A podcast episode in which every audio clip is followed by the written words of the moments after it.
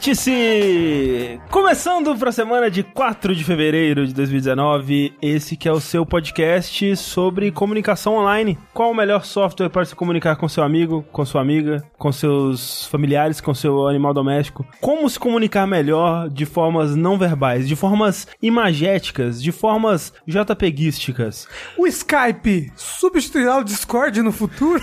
Quais são os melhores novos emojis lançados a cada dia? Vamos fazer aqui um review de cada um, vamos fazer um top 10 pessoal de cada um, depois a gente vai juntar os top 10, cair na porrada pra sair um top 10 oficial do jogabilidade de emojis, né? É... E aí vão mandar mensagem no Twitter falando que eu puxei muito o saco de um emoji. Provavelmente vai ter sido o emoji que você mesmo criou, porque, por exemplo, nós temos aqui pessoas que contribuem com emojis para a organização oficial dos emojis, por exemplo, uma amiga do Atsushi. Olá. Que hoje vai apresentar o emoji do um intestino assim com duas algemas. É o intestino preso. Esse. É um belo emoji esse que eu vou criar. Representa muito a minha pessoa, a minha vida, a minha existência. E acredito que tem muitas pessoas no mundo aí que vai usar também. E é um emoji que não vai passar vergonha, né? Quando você fala pra pessoa que tá com o intestino preso, tem, tem vergonha. É. Ah, mas é o preso, tudo bem. Hoje em dia. O solto é que a pessoa tem mais vergonha, É, porque normalmente verdade. acidentes Isso é acontecem. verdade. É verdade. Hoje em dia, pra passar um, um emoji de intestino preso, você tem que colocar pelo menos uns três. Você tem que colocar o emoji do cocô, o emoji da polícia, o emoji do.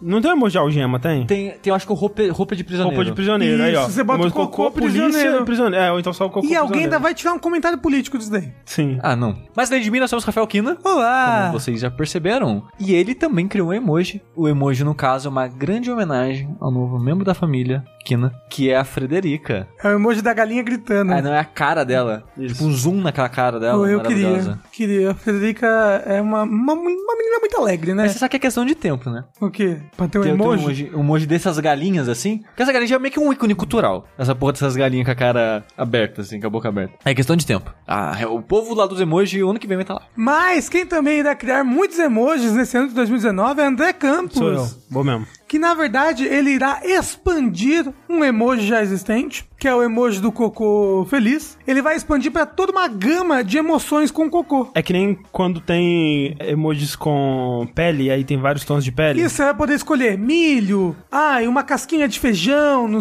no seu cocôzinho. Amendoim. Isso que aí a gente vai usar esses emojis para classificar os jogos aqui no jogabilidade. Isso. Exatamente. Eu É. quero 10 emojis de cocô na minha mesa até amanhã. Resident Evil 2 é um cocô chorando com um milhozinho ali no canto. Com É um- uma faixa vermelha, assim, na lateral. Isso. Isso. Porque quem não sabe, quanto mais choroso tá o cocô, melhor é o jogo. Exatamente. Que é pra deixar bem confuso mesmo, que aqui a gente quer complexidade. Rafa, Oi. jogabilidade não veio para explicar, a gente veio para confundir. Isso. E nós viemos também para discutir as notícias de videogames que rolaram nas últimas quinzena, com o apoio de pessoas como você aí que está ouvindo, que vão lá no patreon.com barra jogabilidade, no padrim.com.br jogabilidade, agora também no picpay.me barra jogabilidade. Contribuem aí com valores a partir de um real por mês. Apenas com um real por mês, a pessoa, ela contribui para que tudo isso aqui continue funcionando, tudo, todos esses podcasts rolando, todos esses vídeos e essa Essas coisa bonita. luzes, comida É. e tudo mais. Aquela luz vermelha ali, ó, foi você que pagou por ela. Você que tá reclamando dela. Não, Que não. absurdo. Da próxima vez que você for reclamar da luz vermelha, pense, hum, mas fui eu que paguei por ela. E agora? Então. Você vai lá e bota fogo no não, ônibus. não fala isso que a pessoa vai se sentir no direito de pedir pra tirar a é, luz. não. Não tem direito. Bota fogo no ônibus, aí depois, se não resolver, aí você vem pedir pra tirar a luz. Não bota fogo no ônibus, gente, pelo amor de Deus. Ah, se, a se menos você Que quiser esteja vazio. que se tiver vazio e for por um bom motivo, e você for francês, isso. Aí tudo bem. Aí você pode botar, realmente. Será que tem seguro pra isso na França? De meu tacar fogo no meu carro? Porque se tacar fogo no Num carro dos outros, né? É. hum, Ninguém taca ou você fogo no taca próprio fogo no carro. próprio carro. É. Ou Eu são todos difícil. ciclistas quem fazem esse tipo de coisa. É. É, mas o negócio é. Tem cara de ciclista. Tem seguro pra. Meu carro foi vítima de um incêndio de protesto? Fica É, cara, Deve ter. Provavelmente, viu? Eu não pa- duvido, se eu não. fosse francês, eu pagaria esse seguro. Tem no Brasil um seguro assim? Certamente não. Meu carro foi vítima de um linchamento coletivo? Ah, se quebrar. Linchamento sempre coletivo, né? A não ser que seja muito curto. Será que o dono do carro do Street Fighter, ele foi cobrido pelo seguro? Coberto. Cobridado pelo seguro? Fica aí o Com certeza não. Segundo o Guacamele 2, não. É. Com esses e outros questionamentos, a gente passa para a fase das notícias desse podcast, porque afinal de contas, muita coisa aconteceu. Lembrando que o Vértice, ele acontece semanalmente aqui. Numa semana são as notícias, na outra semana são os joguinhos. E aí na semana de notícias a gente lê os seus e-mails no final do episódio. No episódio de joguinhos a gente fala diretamente com nossos padrinhos lá no Discord. Se você quiser falar conosco, basta contribuir a partir de 15 reais, né, que é o tier lá da, da recompensa que te dá o, o acesso ao canal do Discord. Se você já está contribuindo e ainda não recebeu é, as informações, né, manda um e-mail ou uma Ou- DM pra mim, alguma coisa assim. Ou olha a sua caixa de spam também, Também é muito tem importante. isso, é. Várias Não. pessoas receberam. Eu a gente tem recebido bastante coisa na casa de X-Pão ultimamente, não sei o que tá rolando. A gente tem recebido, não. Não, é, a, gente a manda gente- e as pessoas estão recebendo no spam. Isso também, e a gente também tem recebido muita coisa importante que cai no spam, então. É, é verdade. Gmail. jogo. É, já chegou o jogo importante aí na caixa de spam. Enfim, confere se você já não recebeu. Se não tiver recebido mesmo, você manda um e-mail pra gente que a gente resolve isso aí. E aí, semana que vem, você pode estar lá participando no Discord, fazendo sua pergunta, comentando sobre a sua vida, que a gente vai querer saber. A gente vai perguntar tudo sobre sua vida. Então, fique preparado pra responder. No final desse podcast, como eu disse, e-mails. Então, se você tá assistindo ao vivo, você pode mandar seus e-mails lá pro vértice.jogabilidade.de. Quem sabe até lá a gente não dá uma olhada aqui e lê seu e-mail nesse podcast mesmo. Eu quero começar então com algo que aconteceu essa segunda-feira. Foi é, o grande bafafá da internet aí, que na verdade começou a acontecer no fim de semana. E é engraçado que foi um bafafá que as pessoas já sabiam, mas tava, tipo, curiosa pra ver o que, que ia resultar. E acabou dando sendo um bafafá mesmo assim, né? O que aconteceu foi o seguinte: acho que na sexta-feira a Respawn ela fez um evento pra jornalistas, né, Pra mostrar o que que eles estavam trabalhando, né, o próximo jogo que eles que eles iam lançar aí em breve. E aí eles até disseram, né, quando foram convidar os jornalistas que ah, é um novo jogo, não é uma sequência de um jogo que eles fizeram nem nada do tipo e nem, nem é um jogo anunciado, né? Falar, ó, não é nem Titanfall, nem o Star Wars, né? Ou seja, se ele for jogo do ano, eu ganhei a aposta. Pode ser que você tenha ganhado a aposta aí. E aí, mostraram lá pros jornalistas o joguinho e tudo mais. E aí falaram: Ah, então, muito obrigado aqui pela presença dos senhores, vossos jornalistas queridos, maravilhosos. Amanhã a gente vai fazer uma parada aqui com uns influencers, né? Bora trazer uns influencers pra jogar também e ver o que que dá. Imediatamente vazou. Os Por influencers. vários lugares, não foi uma pessoa, foram várias pessoas. Influencer é foda. encostou no jogo e já tava falando pra todo mundo. E aí vazou que a Respawn estava desenvolvendo um Battle Royale no universo de Titanfall. E é engraçado como que a informação ela vai vazando aos poucos, né? E onde que as pessoas se focam nessa informação antes de ver o todo, né? Antes do jogo ser revelado mesmo, a única coisa que tava rolando assim de manchetes das pessoas tweetando era Respawn não está fazendo Titanfall 3, ela tá fazendo um jogo tipo Titanfall, é Battle Royale, não tem robô, nem corrida na parede. Olha que, que merda, que inferno. E era só isso, né? E aí na segunda-feira eles anunciaram o jogo e anunciaram já lançando o jogo, né? O que é curioso. O que é legal, né? Sim, sim. É, Eu nunca sei se isso é uma coisa esperta do lado da empresa, assim, tipo, eu não- será que isso chama mais atenção do que anunciar antes? Eu não sei. É, eu acho que pega um público diferente, né? Eu acho que nesse caso foi uma combinação, porque seria diferente, eu acho que se eles lançassem o jogo e tivesse com aquela cara de early access ou aquela cara de um jogo claramente não terminado, como foi o caso do Radical Heights, por exemplo, que foi mais ou menos isso, né? A Boss Key, ela anunciou que tava desenvolvendo um novo jogo, que seria um Battle Royale, que já tava disponível, free to play e tudo mais, só que você entrava lá e, porra, isso aqui é um alpha, sabe? Isso aqui tá muito early ainda, né? E não foi o caso do Apex Legends, que é esse Battle Royale da Respawn, que já foi lançado nem como Early Access, né? Já é o jogo lá, obviamente eles vão incrementar e atualizar e modificar ao longo de muito tempo aí, Sim, mas já já, é é, o. 1.0. Exato. É, eu acho engraçado isso, né? Porque já falaram em entrevistas que a partida são com 60 jogadores, né? Isso. E eles falaram que ou eles focavam o desenvolvimento pra servidores e o jogo e tal conseguir rodar com 100 jogadores, ou eles focavam esse esforço pra lançar em todas as plataformas ao mesmo tempo. E eles preferiram lançar em todas as plataformas ao mesmo tempo. E eles falaram: ah, não, ao longo do tempo a gente vai subindo aos poucos, ao longo do tempo a gente vai fazendo aquilo, ao longo do tempo a gente vai fazendo outro. Então, tipo, ele não tá em Early Access, mas de certa forma ele vai pra sempre crescer como se fosse um jogo em Early Access, sabe? Tipo, um- não, o Overwatch, por exemplo, sempre tá crescendo. O Splatoon, ele lançou de um jeito e foi crescendo, crescendo, crescendo, crescendo. É, acho que é, é meio comum nesses jogos multiplayer hoje em dia. Sim. É, eu acho que o lance é a- a- o estado inicial do jogo, sabe? Se pare- ele não sentir completo, É, né? Exato. Se Sim. ele parece completo, se ele parece polido e tal. E esse, pelo visto, parece, né? Sim, e isso que é impressionante, que assim, eu joguei um pouco dele, eu me dei muito mal em todas as partidas, eu sou muito ruim nesse tipo de jogo, aparentemente. É, eu jogando Blackout no Call of Duty. É, mas realmente ele parece polido, sabe? E é, e é bizarro, porque você imaginar que ele provavelmente não teve muito playtesting externo, né? Imagino.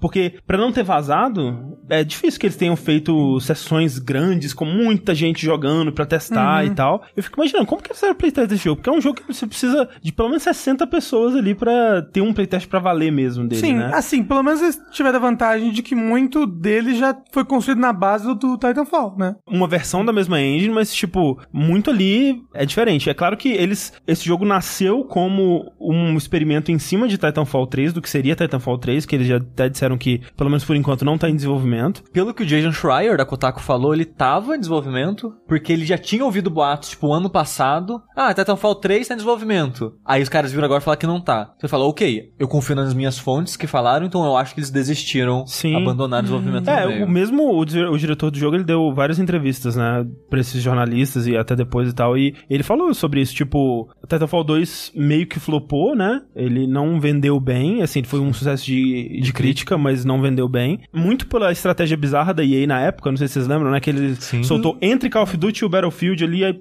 toma Titanfall aqui, eu não lembro de ter tido muito marketing, é uma coisa esquisita, assim, Não, ele chegou, E- ele chegou chegando, tipo esse mesmo. É. E é louco, né? Porque ele é um bom jogo, né? Quem Não, jogou é- o Titanfall 2 fala que é muito bom. É maravilhoso, assim, eu não sou muito de multiplayer competitivo, mas a campanha do Titanfall 2 é, é uma das melhores, assim, de shooter em primeira pessoa que eu já joguei na vida, assim, e é, é, é triste, sabe, você consegue imaginar ele, eu acho que foi o, o Brad do Giant Bomb que tava conversando com o diretor e falando disso, que tipo, velho, os caras lançam o melhor que esse tipo de jogo pode ser, basicamente, sabe, tipo, uma das campanha, melhores né? campanhas, um dos melhores multiplayer, sabe, um dos, dos multiplayers mais inventivos e com coisas novas e com um ar fresco e tal, que um jogo desse tipo pode ter no, no Titanfall 2. E não dá em nada, sabe? Tipo, é, fica ali morto, natimorto, assim. Culpa Cê- de quem? Assim, culpa, talvez. Da EA. A gente não dá pra saber. Provavelmente muito culpa da EA. Talvez o mercado não teria absorvido mesmo que tivesse sido lançado num, num momento melhor. Não dá pra saber. Mas dá pra entender total a reação do estúdio de falar, cara, então não vamos insistir nisso mais, né? Vamos tentar uma outra coisa. E, né, o Titanfall 2 ele lançou. Foi o que? 2017, né? Ou 2016? Acho que foi 2016. É.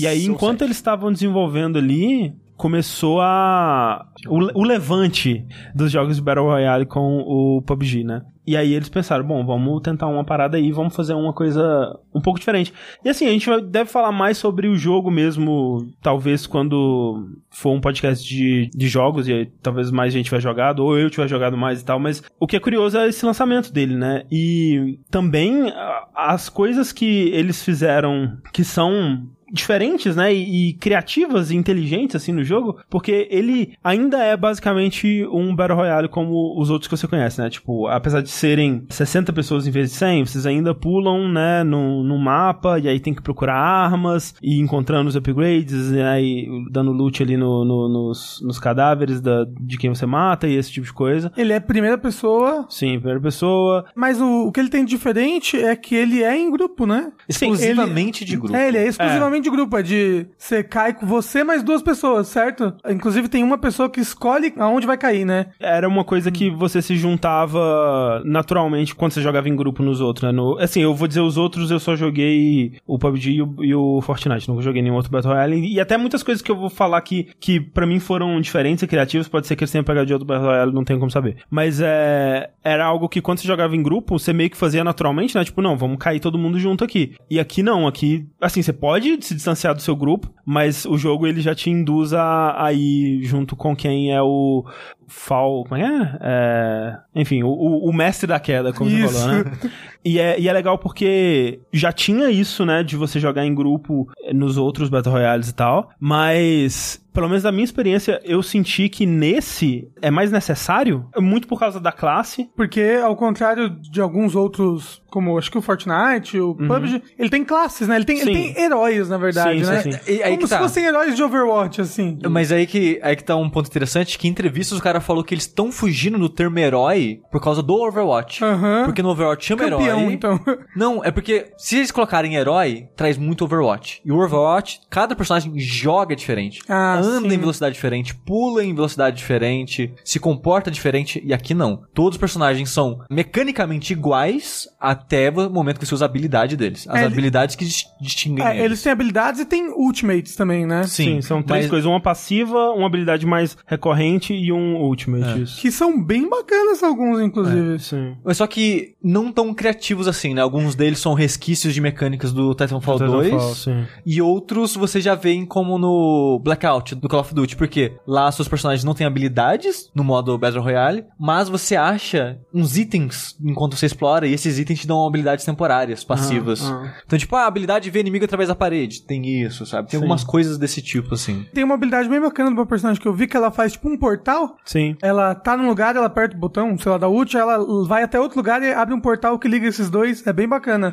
É, a E o grupo pode utilizar, né? É, a habilidade do, do meio dela, assim, a- o que, né, dela, ela meio que desaparece também. Ela, ela fica, ela vai pro void e... E ela fica invencível, Fica né? meio Enquanto ela tá lá dentro também. É. E isso que o André tava falando do time ser mais importante é parcialmente por causa da maneira que funciona, né? Tipo, tem um healer, tem um DPS, tem um Isso. tanker, tem um cara que faz um escudo de proteção, tem a healer que ela faz né, um dronezinho que. Não um drone, mas uma turret, né? De cura. Sim, tem um, um, um robô que ele consegue fazer um- uns ganchos, umas cordas pro pessoal atravessar melhor o cenário Isso. e tal. E além disso, você pode ressuscitar Sim. os membros da sua equipe. E não só ressuscitar, tipo, ah, caiu no chão antes de executar Dá ele, você pode trazer de volta. é. Você pode literalmente trazer de volta pro jogo. Porque no meio do mapa, né, espalhado por ele, eu não sei se é fixo ou se é aleatório, mas você encontra uns lugares que você tem que ir aonde seu amigo morreu, Pegar o banner dele, pegar o banner dele, é. De um ou dois, né? Depende. Uhum. Quando você vai nessa parada, você coloca os banners que você tem, vai ficar tipo um tempo que você tem que segurar o botão, né? Pra ter Ah. uma parada de risco e recompensa. Se você conseguir ficar lá, sei lá, os 5, 10 segundos você tem que esperar ativando a parada, você traz todo mundo de volta. Tipo, é, é bem difícil. Eu, eu acho que eu não vi conseguirem fazer isso, porque realmente é uma coisa muito forte, né? É. Então tem que ser difícil de, de, de conseguir. E só pode usar uma vez, tipo, Ah. faz de conta que é fixo, não tenho certeza, mas eu acho que é. Ah, não, meu amigo morreu. Vou lá ressuscitar ele. Se alguém já usou, já era. É um uso por partida. E é legal que. Ah, esse- pra todos os times. Pra todos os ah, times. nossa. E é legal que quando você morre, né? Você já quer assim, não, vou sair, morri, mo- vou, vou pro lobby, vou tentar de novo. Ele fala, não, calma aí, cara, você ainda pode ser ressuscitado. Sim. Porque eles já sabem, né, que tipo, o jogador ele já vai desistir imediatamente.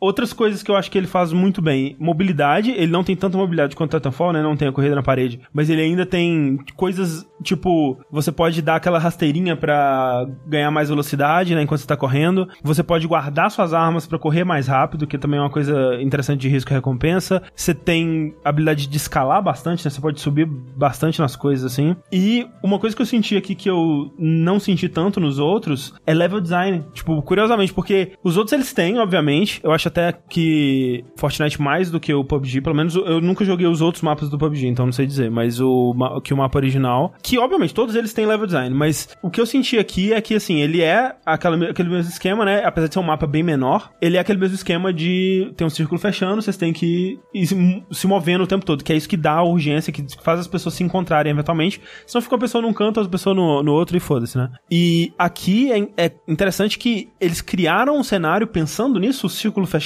e o fato de que o círculo tá fechando vai obrigar esses jogadores a passarem por um lugar específico, e nesse lugar específico tem uma situação de level design que é interessante pra todo mundo, pra quem tá fazendo uma armadilha pra pegar, pra quem tá avançando e infiltrando. É como se fosse um choke point do Overwatch.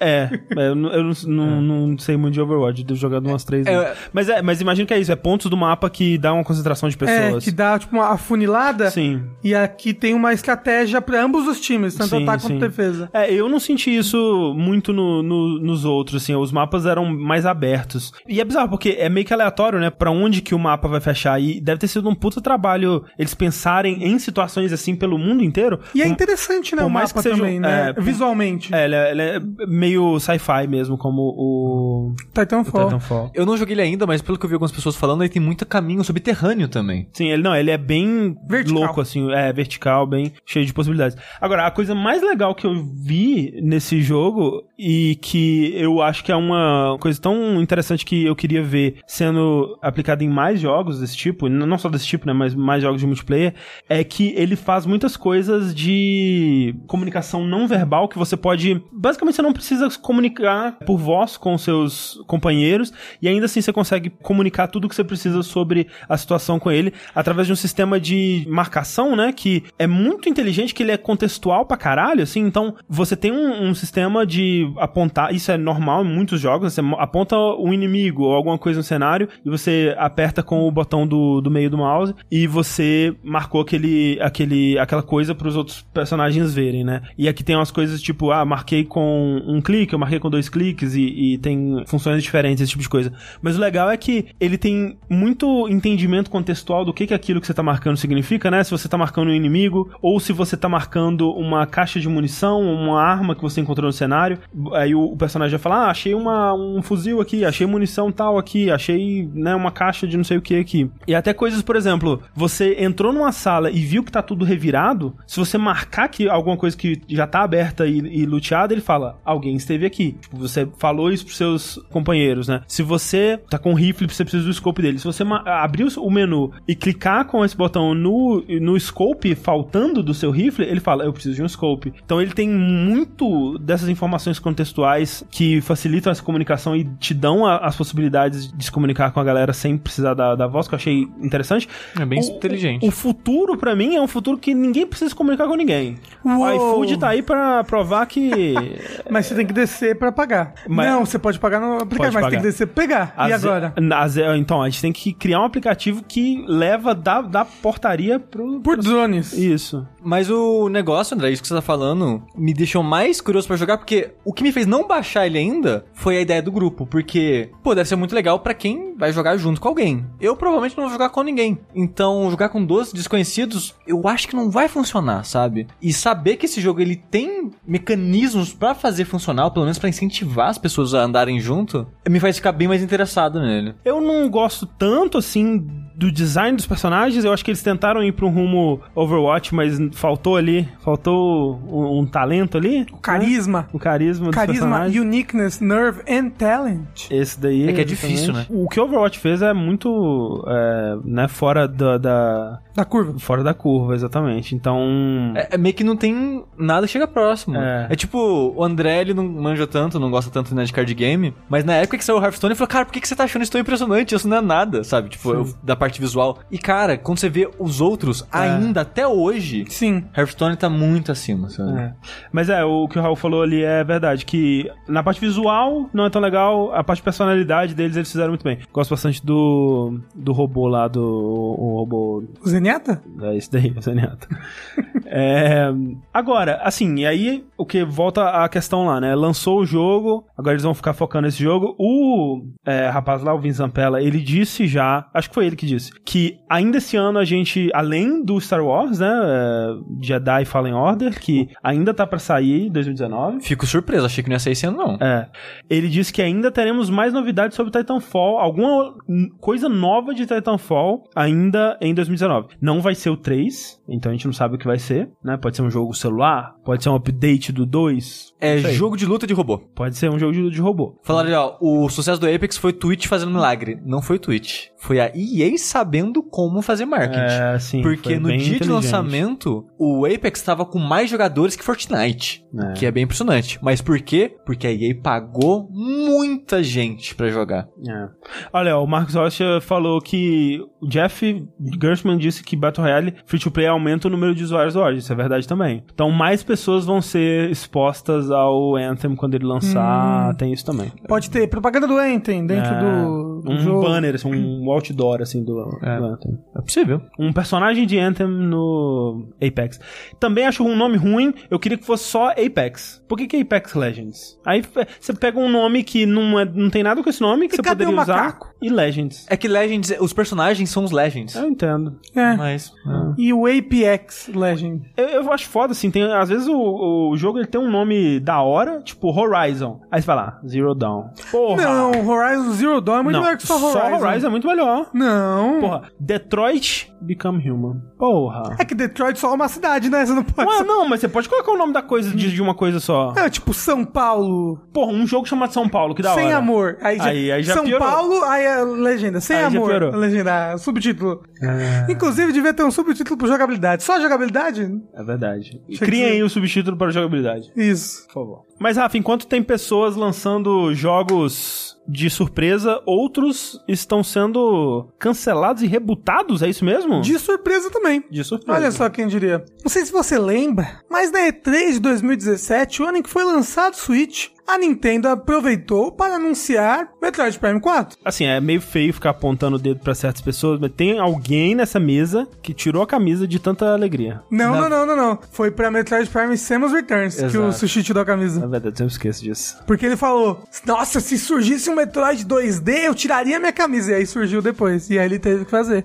aí ele e o Ricardo tiraram a camisa. No caso, o o Rick editor. Isso. Isso. Mas bem, acontece que tava realmente cedo no desenvolvimento Olha, esse Metroid diria? Prime 4 quando eles anunciaram. Quem diria Tanto que que o só tinha o título, né? Olha só. Quem diria que o desenvolvimento de jogos é uma coisa complexa e mutável e que muita coisa pode dar errado. E sempre acontece, a gente só não sabe. Isso. É, e o que aconteceu é que ano passado, na E3, eles não falaram nada do jogo, que eles falaram, a gente não quer criar, né, expectativa muito tempo antes do jogo lançar É, mais. o, o Red falou uma coisa tipo, ah, a gente quer mostrar quando a gente tiver algo que vai impressionar vocês e tal. Isso. E acontece que, pelo visto, eles não acharam nada que ia impressionar ninguém, né? Porque a Nintendo veio no YouTube É. fazendo um comunicado com muito pesar, mas também com um quê de esperança. De que eles tinham de Metroid Prime 4 agora foi jogado fora. Tava uma bosta. É, basicamente eles falaram que não estava no qualidade aceitável da Não, Nintendo. não, não passou no selo de qualidade da Nintendo. Isso. E Other M passou.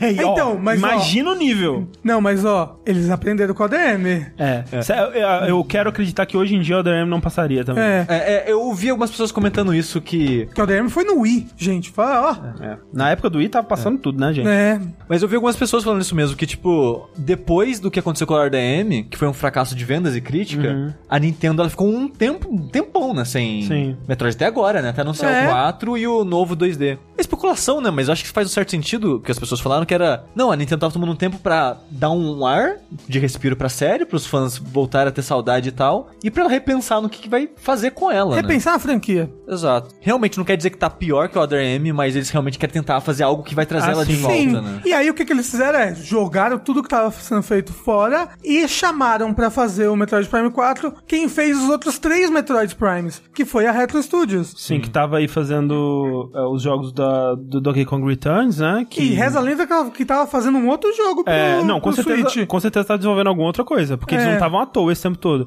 Uhum. Mas vale dizer também que quem tava fazendo essa primeira versão que foi cancelada nunca foi confirmado oficialmente, mas rumores de insiders e pessoas da indústria e tudo mais apontavam pra um estúdio da Bandai Namco de Singapura, que Era um estúdio novo, eu acho. é um né? estúdio novo e, e provavelmente os caras estavam querendo ali se provar e tal e não deu muito certo. E aí, então, agora está na mão da Retro fazer o Metroid Prime 4.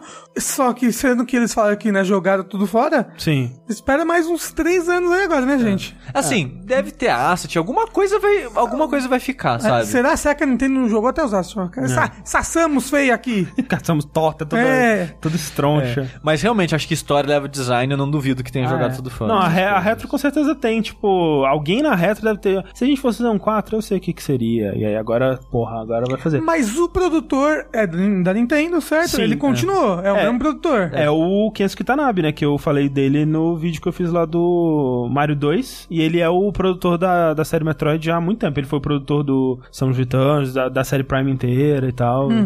Ah, então ele é um cara que a gente pode confiar. Sim. Só que não tem envolvimento do cara que foi o, o pai, entre aspas, do Metroid, né? Que O tava no- Shigeru Miyamoto, Não, eu esqueci o nome do cara. É o cara que tava como diretor do Samus Return. É, eu não sei quem que é, eu não lembro. Eu esqueci o nome dele. Que ele também foi diretor do Other M, isso não quer dizer muita coisa. É, o Ken Skitarami também foi produtor do DRM, tem que lembrar É. disso. Mas o. Alguém postou um compilado assim de thumbnails de vídeos de YouTube das pessoas reagindo a isso, sabe?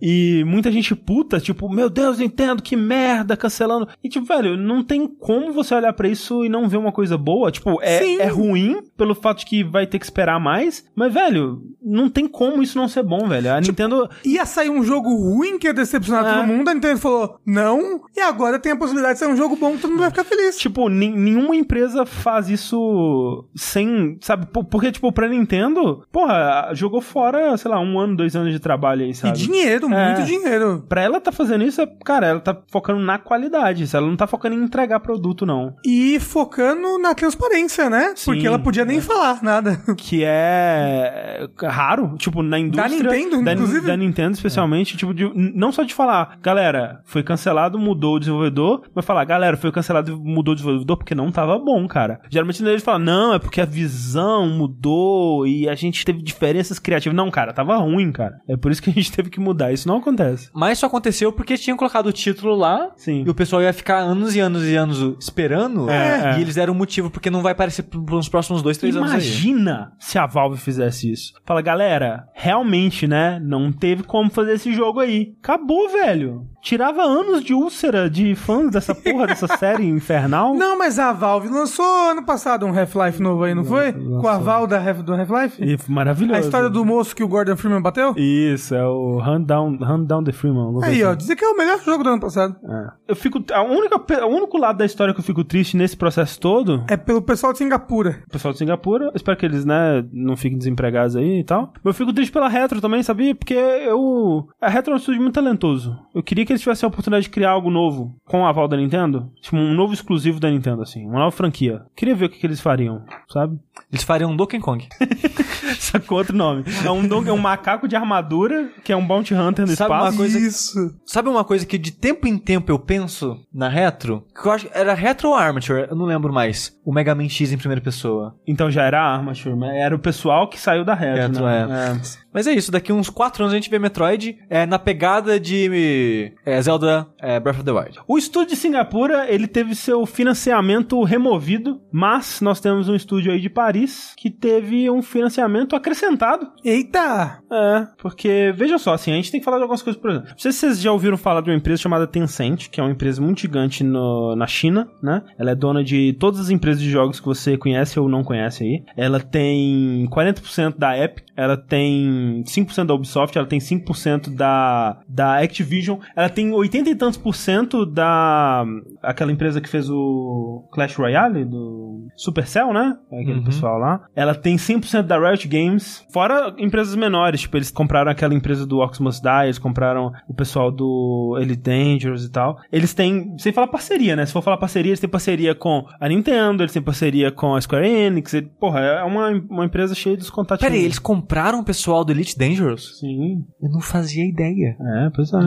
Olha. PUBG, obviamente, né, e tal. Então, é uma empresa que tem os seus dedos aí no, no mundo inteiro, né? Por outro lado, tem outra empresa que também tá seguindo por um caminho parecido aí, que é a NetEase, né? Ela, ela começou a ser conhecida por esses lados aqui como a empresa que publica os jogos da Blizzard na China, né? Ela traz pro público chinês lá o, o World of Warcraft, o, o Diablo, StarCraft, etc. É, Hearthstone, imagino também. É uma empresa que tá aí há muito tempo já, né? Eles começaram no final dos anos 90, começo dos anos 2000, começaram fazendo é, jogo de MMO, né? Eles têm um MMO do Jornada para o Oeste, né? Do, do, do Goku lá, a história do Goku, que não é Dragon Ball. A última vez que talvez vocês tenham ouvido falar dela aí, a mais recente, foi com a- toda a treta do Diablo Immortal, né? Que eles estão co-desenvolvendo com a Blizzard o Diablo de celular, meio que baseado num clone de Diablo que a Ela mesma fez? que ela mesma fez, né, pro mercado chinês. Ano passado também, uma outra notícia que talvez vocês tenham ouvido falar de- desse pessoal, foi quando eles investiram 100 milhões de dólares na Band,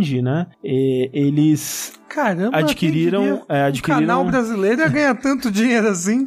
Eles adquiriram um pedaço da Band e investiram pra eles desenvolverem coisas que não são Destiny, que a gente ainda não sabe o que vai ser. É, aparentemente, talvez seja o Destiny de celular, talvez seja uma outra coisa é, mais pro celular e tudo mais. Mais, mais pro mercado chinês? Você acha? É, sim, possivelmente mais pro mercado chinês. E agora eles anunciaram que eles investiram em um valor ainda não declarado na Quantic Dream, que é o estúdio do nosso amigo David Cage. Mas esse investimento ele veio por parte de compra de ações, não foi? Isso, eles adquiriram um pedacinho da empresa também, como né, a Tencent costuma fazer também. Esse talvez seja o caso mais estranho desses que aconteceram, porque não o mais estranho, mas um caso bem estranho. Porque... É, eu acho bem inesperado, assim, É, sabe? Porque você pensa, a Blizzard ela faz jogos que estão no tipo de jogo que essa- essas empresas fazem, né? Jogos que podem ser facilmente portados pra pra celular e monetizados, free to play, essa coisa toda. E não é o tipo de jogo que a Quantic Dream faz, né? A Quantic Dream é o estúdio de Heavy Rain, é o estúdio de Beyond Two Souls, é o estúdio de Detroit Become Human e tal. São jogos single player, são jogos de narrativa, são jogos que não tem muito onde monetizar além do valor inicial, basicamente, né? Eu não sei realmente o que que eles pretendem com esse, com esse investimento. Às vezes eles só viram ali, olha, essa empresa aqui tá crescendo, vamos investir um dinheiro pra ter um retorno. Ou você acha que eles estão investindo porque eles querem meter eles pra fazer alguma coisa? Então, eu acho que é isso, porque eles deram uma entrevista quando isso rolou, né? O David Cage e o. Porque são dois cabeças, né, na Quantic Dream. É o David Cage, que é o cara mais da- da parte artística, e o Guillaume da Fondamieux, né? Oh, que é o cara mais dos negócios, né? E os dois deram uma entrevista, acho que pro Venture Beat, onde eles é, falaram mais sobre o que que isso significa pra eles. Eles não falaram, obviamente, o que que eles vão fazer, mas eles falaram que, primeiro, eles vão, enfim, deixar de ser exclusivos do... do Da Sony. da Sony, né? Eles vão... Eles não são um estúdio da Sony, nem nada do tipo, então eles vão continuar desenvolvendo pra Sony, mas eles vão também focar em outras plataformas. E eles disseram que, atualmente, né, como eles estão vendo que o gênero que eles começaram lá atrás com o Omicron, com o Fahrenheit e tal, virou tão lugar comum já, né, com empresas como a Telltale e até, eles até comentam, né, tipo a Netflix com o Bandersnatch, esse tipo de coisa, né, que... Essa grande empresa, né, Telltale, que sobrevive aí até Sim, hoje, mas não é? meio que, né, Sim. fez bastante, e aí tem o, o Life is Strange e tal, É, tava dando certo até dar errado. Que eles decidiram que eles querem tomar o próximo passo disso, que eles querem ir além disso, não sei se narrativamente ou tentar uma coisa diferente dentro desse âmbito aí. Quem falou isso? O pessoal da, da Quantic Dream, o Guillaume da Fondamir. Ah, não, foi o David Cage. Porque eu não sei se eu acredito muito no David Cage. É, não, mas não precisa acreditar mesmo, não. Assim, obviamente vai ser um jogo narrativo onde você tem que pagar pra liberar os diálogos, gente. Eu acho que é isso aí mesmo. Hum, Mas assim, eu acho que vai ser. Imagina, com microtransações, assim, tipo, um diálogo bosta. Ai, hoje eu fiz cocô na minha calça. E vários diálogos legais, assim. Isso. você tem que pagar centavos, assim, só pra...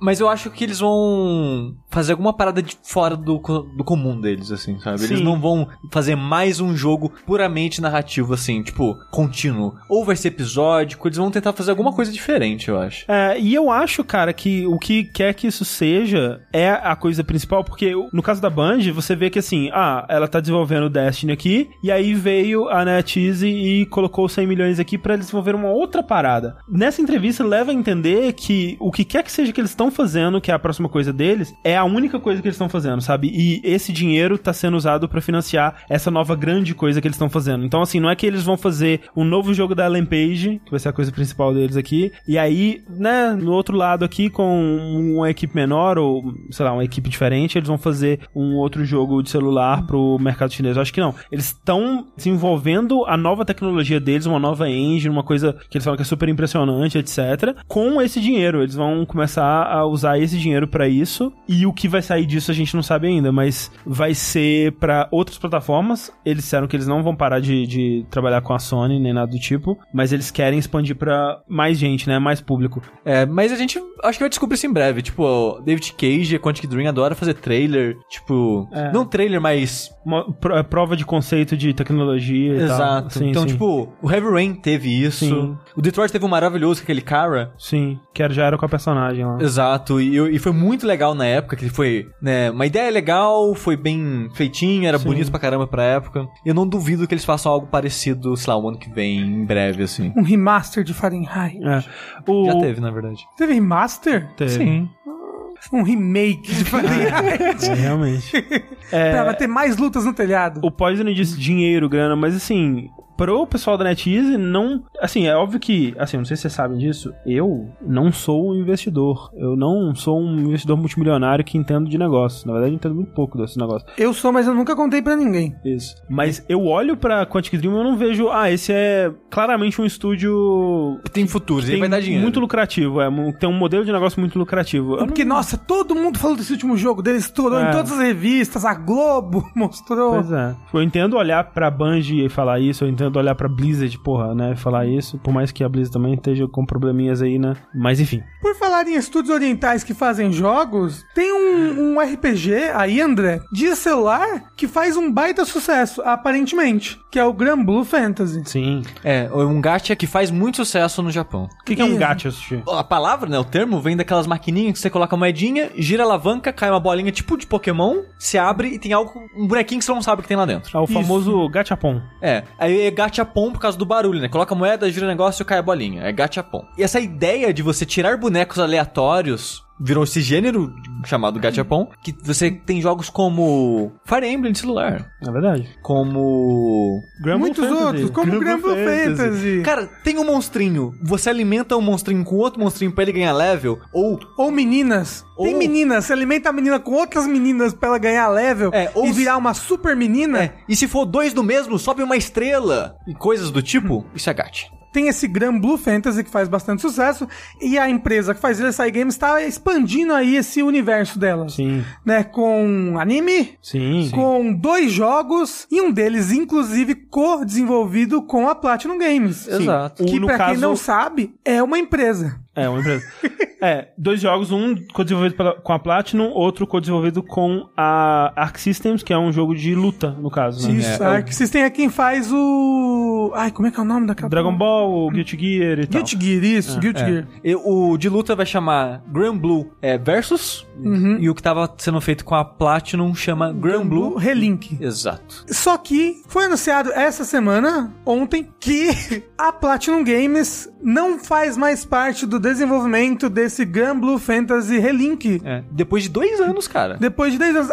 Aparentemente, o contrato acabou? É, então, Né? pelo que eles falam, né, tipo, tanto a Platinum quanto a Cygames é, publicaram uma nota, né, sobre isso, falando, ah, a Platinum não tá mais trabalhando com a gente e tudo mais. Eles dão a entender que foi só, tipo, isso, eles estavam contratados, né, pra fazer um trabalho, o contrato acabou, fim de papo, né? É, não foi renovado. Parece que foi só isso, parece que ah, a gente contratou eles, eles fizeram o que tinham pra fazer e acabou, era só isso, né, o curso natural das coisas. Ou talvez, tipo, era pra ter terminado o desenvolvimento em dois anos e não terminou. É. E aí acabou o contrato e eles não têm intenção de renovar. Quando rolou isso, a Platinum foi lá e tirou o nome do jogo do portfólio dela no site deles, né? Sim. Então eu acho que é mais do que só isso. Exato, porque se fosse só um contrato que acabou, não, tá, tipo, talvez eles nem tivessem colocado, sabe, o, o nome lá. Se eles soubessem que, ah, a gente vai desenvolver só por um tempo um aspecto específico do jogo, ou coisa do tipo. Eles terem tirado o, o nome do jogo, parece que Teve uma coisinha Teve uma ali. Teve uma coisinha. briga. Você acha? uma Soco caída- na cara. So- é, voadora no, no pâncreas. O que eu fico me indagando com essa notícia é: Cygames é um estúdio que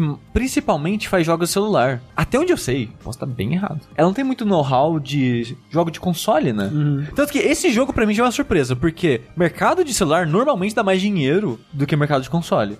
Tipo, investimentos menores que geram mais dinheiro. Especialmente quando você já tem um nome estabelecido, né? Exato. Então eles quererem fazer um jogo grande pra PlayStation 4 e tal, que é- tava muito bonito, tava bem interessante, né, os vídeos que mostraram. Eu fiquei bem surpreso assim desse interesse deles. Não, os vídeos que mostraram estavam embasbacantes, assim. Os gameplays, estava muito lindo. É, porque era combate da Platinum, né, cara? É, e tava assim. Eu fiquei olhando, cara, isso não é possível que seja um action RPG. Isso é mentira, isso é CG. Aí tira a Platinum da equação, pra mim parece bem arriscado. Tá certo que o jogo eu acho que vai ser esse ano. Então, talvez já tenha, eles já tenham tudo que eles precisam É. de ferramentas pra desenvolver o resto do jogo. É, o que talvez eu- já tenha muita coisa pronta, O que o inclusive. Rafa falou me parece o mais provável que, tipo, eles contrataram a Platinum por um tempo específico, eles não conseguiram finalizar o jogo nesse tempo específico, eles precisariam de um tempo a mais, e aí ao invés de lançar o jogo não finalizado, ou ao invés de estender o, o contrato, eles falaram, não, vocês param por aqui, a gente finaliza o que vocês deixaram semi-pronto, né? Caramba, a Platinum, ela tá se ferrando, né? Nesses últimos anos Assim, aí. ela ganhou o dinheiro dela, sabe? Ah, Mas, é. mas te perdeu o portfólio, sabe? Sim, sim. É, é. mas o Scalebound, o pessoal tava falando, agora esse Grand Blue. Sim, sim. Mas ó, tá fazendo aquele Babel alguma coisa com a Square? Tá fazendo. Tá fazendo Bayonetta 3. Sim. Tem um outro também aí que eu esqueci o nome, mas são. Eles estão trabalhando em três jogos É, atualmente. tá fazendo jogo, então tá tudo certo. Isso. O meu medo é fechado, não pode fechar. O DIO-MF disse ali em cima que esse sempre foi o plano deles, que eles usaram o gacha como escada, que eles queriam já desde o começo ir pra console. Então é do sonho, é o sonho do desenvolvedor. Console provavelmente não vai dar tanto dinheiro quanto o Gacha dá, mas ajuda a fortalecer a marca. Sim, de fato. então, Mas né? o negócio é, será que sai games dessa empresa aí? É. o chat falou, mas aquele Project Awakening não é desse estúdio também? Eu não sei se é só da Sai Games ou se é parceria com outra empresa, mas sim, esse Project Awakening, até onde eu sei, é uma outra propriedade da Sai Games, né? Não vai ser no universo de Grand Blue, coisa do tipo, mas não sei se é só ela fazendo sozinha. Pelo trailer em CG, tá muito bonito. Sim. Mas, né, um trailer em CG. De fato. Hum, mas eu ainda tô botando fé nesse Grand Blue Fantasy, porque aquele jogo, aquele gameplay que mostraram é muito bonito. Eu tô reticente, mas tô curioso. Eu tô mais interessado no Project Awakening ali, tá parecendo mais legal, mas vamos ver também. Falando em empresas perdendo contrato e sendo desligadas dos jogos, vamos falar de uma coisa que rolou recentemente que foi Metro saindo do Steam. Rolou semana passada com bastante barulho na internet, o pessoal ficou bastante revoltado, que a Deep Silver, que é a publisher do Metro Exodus, ela fez uma parceriazinha ali, ó, uma mutretagem ali, uma safadeza com a Epic Games Store, com a Epic no caso, pra lançar exclusivamente o próximo Metro na loja da Epic, no PC. Uhum. Pra console tá tudo normal, só mudou Que pra é PC. o metrô. Exodus. Exodus. Que é o terceiro jogo da série Metro 2033, Last Light, essa coisa toda aí. Aí, parte do barulho vem mais porque o jogo tava em pré-order no Steam, não vai vender mais no Steam. Só que quem já comprou, vai ter. Sim. Quem comprou os DLCs, também vai ter. Season Pass, essas coisas, vai ter. E eles vão colocar pra vender também os DLCs lá. É, então se você comprou na pré-order, se você já pagou pelo jogo, você vai ter ele no Steam normal. Você vai poder comprar, ter as atualizações, comprar o DLC, essa coisa toda, como se ele existisse lá. Só que, né, só pra quem comprou até uma data X. Se você tentar comprar hoje, por exemplo, você não consegue mais. Não foi uma decisão nem da Steam, nem da 4A Games, né, que é o- são os desenvolvedores da série Metro. É, é uma coisa da Deep Silver, que é a publisher, ela que decide isso no final das contas. Hum. Ela fez essa. eu não- a gente não sabe exatamente qual foi a parada. Não sei se a Epic pagou eles. Provável, né? É bem, é bem possível. Assim, Mas- a Epic, de certo modo, já tá pagando eles só pelo fato de ter os 80% lá. Mas né? é aí que tá. Você 88. viu que o jogo vai custar 50 dólares? Sim, 10 dólares a menos. É. Hum. Mas, olha só que interessante. Como a Epic só cobra 12% do valor de venda, diferente da Steam que cobra 30%, mesmo vendendo o jogo por 50 dólares, o estúdio barra publisher faz mais dinheiro ainda assim. Uhum. O Raul disse que né, não foi uma decisão do Deep Silver, foi uma publisher intermediária entre a 4A Games e Deep Silver. Na verdade, não, foi a parent company da Deep Silver, que é a Coke Media e essa coisa toda aí. Então, talvez foi só isso, ó, tipo, ó, nossa porcentagem aqui, olha só que bonito isso e tal. Mas não duvido que tenha rolado dinheiro nessa porra, porque é um plano de exclusividade por um ano. Tipo, fevereiro de 2020 tá no Steam. Isso. O metrô? Sim. Sim. É igual console, sabe? Tipo, ah, a gente fez plano de exclusividade de um ano no, Xbox, um ano no, no PS4, Sim. o que seja, sabe? Fizeram isso agora com loja no PC. Eu acho que o pessoal faz mais barulho do que precisa pra isso, sabe? Eu concordo que a loja da Epic ainda não tá lá. Ela falta muita função, falta muita coisa nela, mas a principal reclamação, a principal reclamação que eu vejo é: eu tenho que abrir um outro launcher. É, eu acho E bizarro. essa, eu acho que a pior, a pior reclamação de todas é essa, sabe? Você falar, ah, não tem achievement, ah, não tem, sei lá, lista de amigos, ah, não tem a, a segurança, não tem a parada de, de hack e tal, que o Steam tem. Todas reclamações válidas, e concordo. Cara, agora você falar que tem que abrir outro launcher, velho. Eu acho a pior reclamação de todas. Principalmente que pra loja da Epic, você não precisa abrir um launcher pra jogar o jogo. Sim. Você só precisa abrir um launcher pra comprar e instalar. Pra jogar, é só dar dois cliques, não, não vai nem abrir um launcher. Vai ver que a pessoa esqueceu onde ela comprou o jogo. Ah, caramba, eu comprei esse jogo na Steam ou na Epic? Puta que pariu, agora tem que abrir os dois aqui, ficar procurando essa lista gigante. É ruim descentralizar tudo? É. Mas, se Tá fal- você quer. Você pode criar uma pasta com atalhos. Mas, Se você quer só ver, abrir uma parada com sua lista de jogos, você pode adicionar jogos que não são do Steam No Steam. no Steam. Ou então você faz no Discord, ou Ah, então é, tem, o outros- Discord faz isso tem outros também. lugares também que dá pra fazer isso, enfim. Ou você cria uma pasta com atalhos. Isso. É, então, tipo. Menu iniciar jogos. Mas, ó- mas ó, a Steam, a Valve, foi muito, muito espertinha. Porque na página do jogo no Steam tem um aviso da Valve Uhum. falando: Ô, os caras foram babaca, hein? É Otário pra caralho esses caras. Eles Tá, falaram- assim, ipsis lipsis, eu não sei como é que fala. Isso daí, é assim mesmo.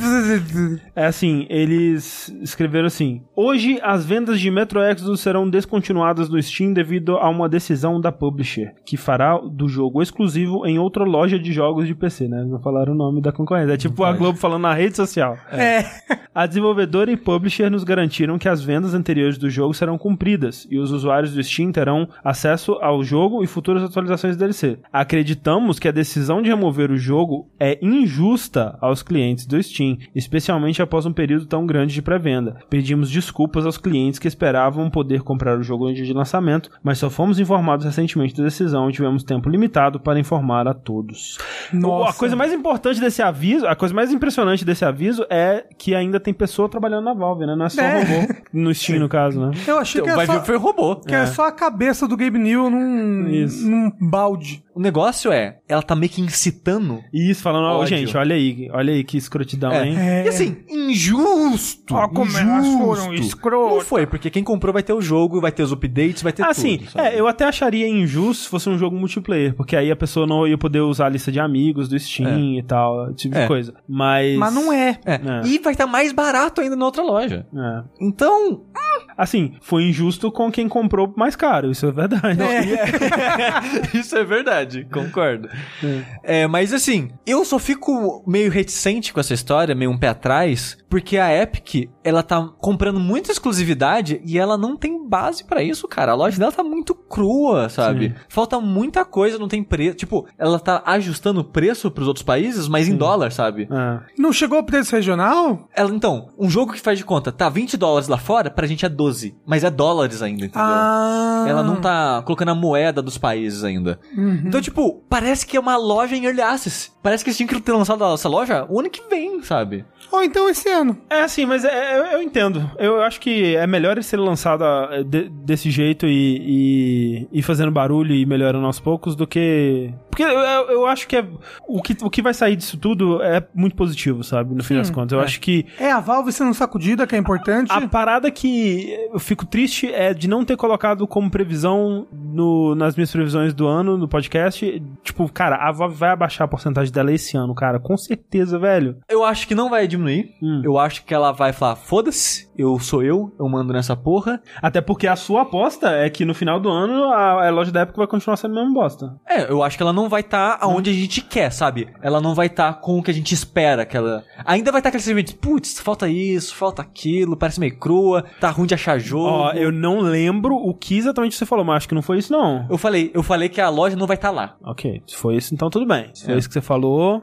E. então tá falado. É, aí tem umas entrevistas, umas manifestações É. eh, do, do, do pessoal lá, do cara do Steam Spy, essas É, coisas que é meio foda também. Rolou umas paradas estranhas com esse lance do, do metrô, que foi tipo, primeiro rolou um, um papo de boicote, né? Das pessoas que, tipo, ah, Fãs da ter- Steam boicotam. É, exato. Vou ter, vão ter que. Se não lançar no Steam, a gente vai boicotar seu jogo e tal. Aí um desenvolvedor do.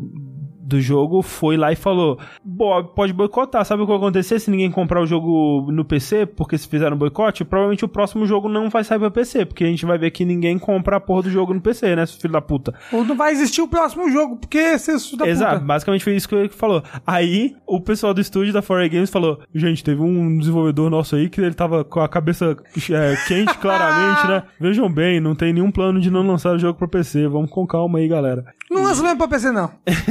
Ninguém merece, É. mas é verdade.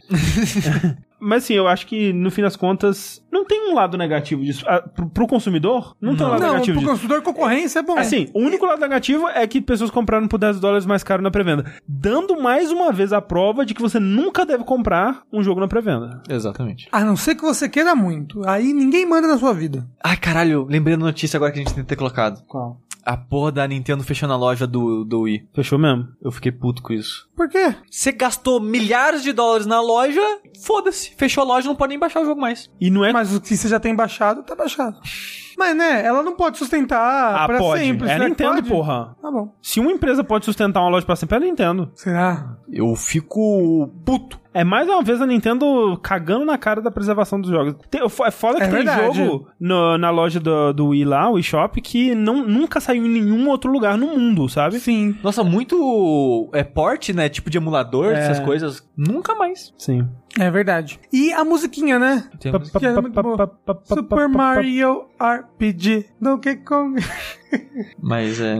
A próxima de novo. É verdade. Falando então Nintendo em lojas e coisas do tipo, tem uma parada bizarra acontecendo que eu acho que as pessoas estão achando que é mais do que vai ser, que é o seguinte. A Microsoft, ela anunciou que o plano dela de assinatura do Xbox Live, é bom deixar claro que é Xbox Live. Loucura, gente. Ela agendou uma palestra na GDC que ia falar sobre isso. E aí foi lá e alguém publicou isso, alguém, algum site de Windows mais viu isso, e ela foi lá e apagou. Então ela não, ela não falou of- oficialmente sobre isso, Mas falou. mas falou. É só pra deixar claro que, tipo, ela não queria que isso fosse a público ainda. Porque o Miyamoto vai subir no palco do Xbox na EC3.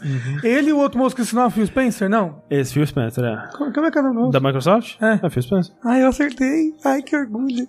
Vai subir os dois de mão dada e anunciar o novo console, o Xbox Nintendo. O Miyamoto vai ter até de X, do cara do X tudo. Isso.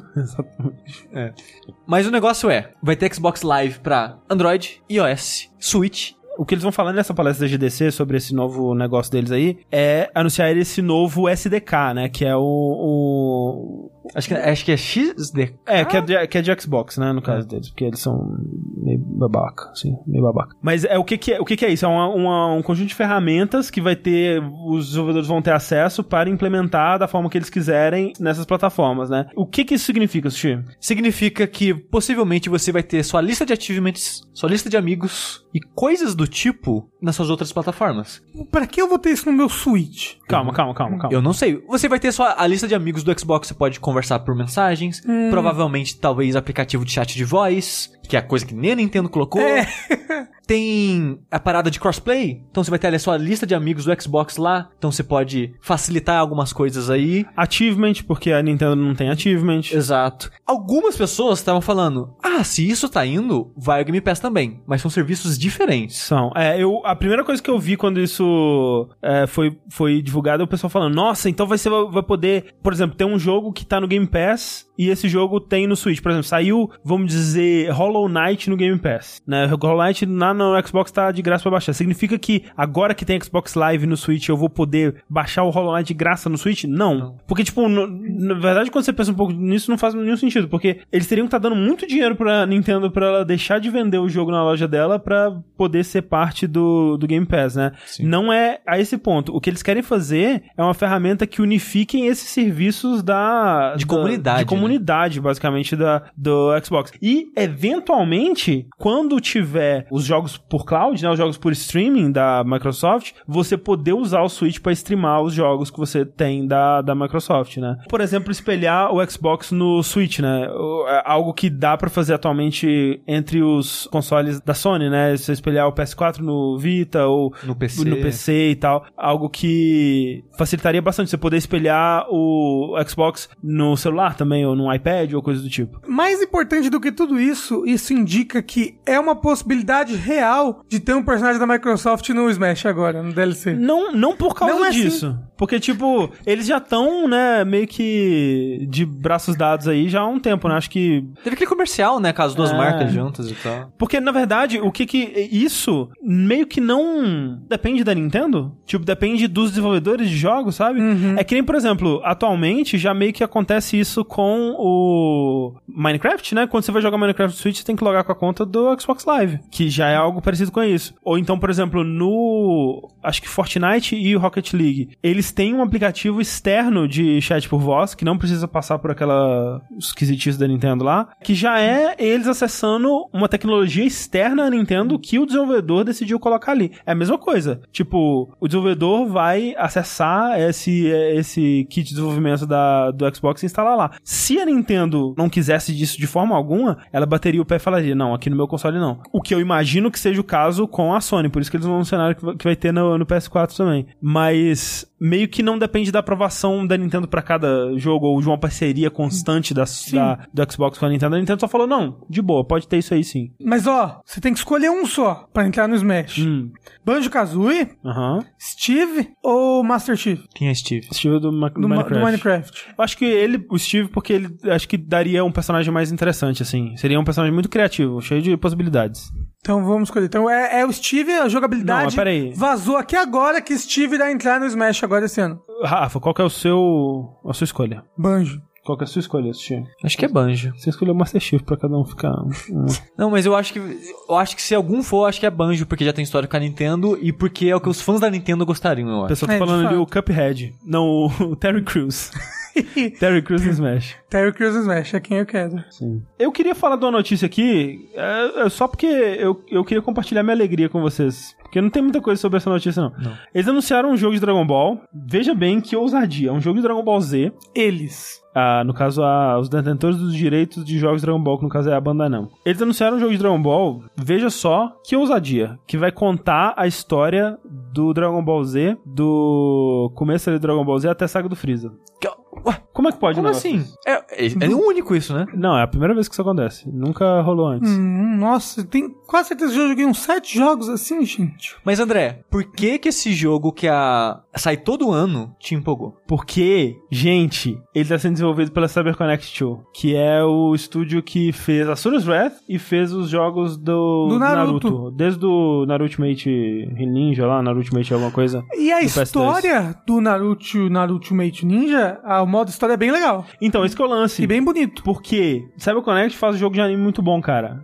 Mas dito isso, eu não aguento mais Eu ver. também não aguento, Eu não. aguento mais Eu, ver de esse fato, começo não de Dragon aguento. Ball Z e a saga do Freeza. Eu não imagina aguento se mais. fosse Dragon Ballzinho, Gokuzinho, lutando É, contra o eu Ninja iria- Púrpura. Eu iria preferir. Lutando contra o Arnold Schwarzenegger. Lutando contra o tal Pai Pai. Porra. Mas o Dragon Ballzinho não dá RPG, né? Assim, Dá, daria. uai. Opa, se dá. De ação e porrada? Claro. Claro, que dá. Goku dava porrada, só Mas tava demora pra ter porrada. Não, tem bastante porrada. Não, ele bate com a calma. É uma porrada engraçada, mas é uma porrada. É. Agora, o que, que vai ser esse jogo? Ele vai ser um RPG de ação. Então ele vai ser tipo aquele jogo de Super Nintendo de Dragon Ball que você jogava com a cartinha, sabe? Que era muito bom. Sim, todo mundo jogou, todo mundo sabe. O moço falou, Cyber deveria fazer um jogo de One Piece. Assim, Devia. com a história toda. Imagina, não, não ia. Oh, ia eu- precisar de uns sete jogos. Não, pra ter até o Freeza. Eu queria que, assim, as pessoas elas não é, apreciam o quanto que a CyberConnect 2 fez por Naruto, o quanto que eles conseguiram pegar as ideias de Naruto e transformar em mecânicas de jogo.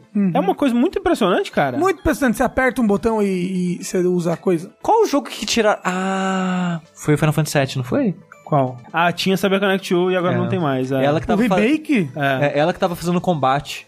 Aí a Square falou: tava, tá uma bosta, porra! Aí, aí virou interno. É. Não tá em desenvolvimento um mundo aberto de One Piece? Ou um, One Piece? Tá? Tá sim, mas é outro jogo de outra empresa, né? Lança esse ano, inclusive. Sim. Mas é só com Luffy, só. E é um... É uma cidade lá, é, é filler. Mas eu, mas eu vi, a movimentação parece legal, porque você usa a habilidade do Luffy pra se movimentar. É tipo um Homem-Aranha de Luffy. É, exato, é tipo isso, achei curioso. Hum, também. Achei interessante. Mas provavelmente vai ser ruim. Jogo de anime, né, gente? E pra fechar, nós temos uma notícia, mais uma notícia da Nintendo, que são os boatos do Nintendo Switch Mini, que, vejam só vocês, né, há alguns meses atrás estavam rolando esses boatos já de que a Nintendo estaria lançando uma versão reduzida do Switch, e tinham outros boatos que a Nintendo estaria lançando uma versão Plus, uma versão bifada do, do Switch, né, que comeu bastante feijão. Eu, no podcast de previsões, eu tive que escolher um dos dois pra apostar, né? Hum. Eu apostei no que a Nintendo lançaria um, um Switch com um processador melhor, talvez uma resolução melhor, uma capacidade melhor de jogar no modo portátil, não sei, alguma coisa. Você esqueceu que era a Nintendo que Eu estávamos esqueci falando? que era a Nintendo.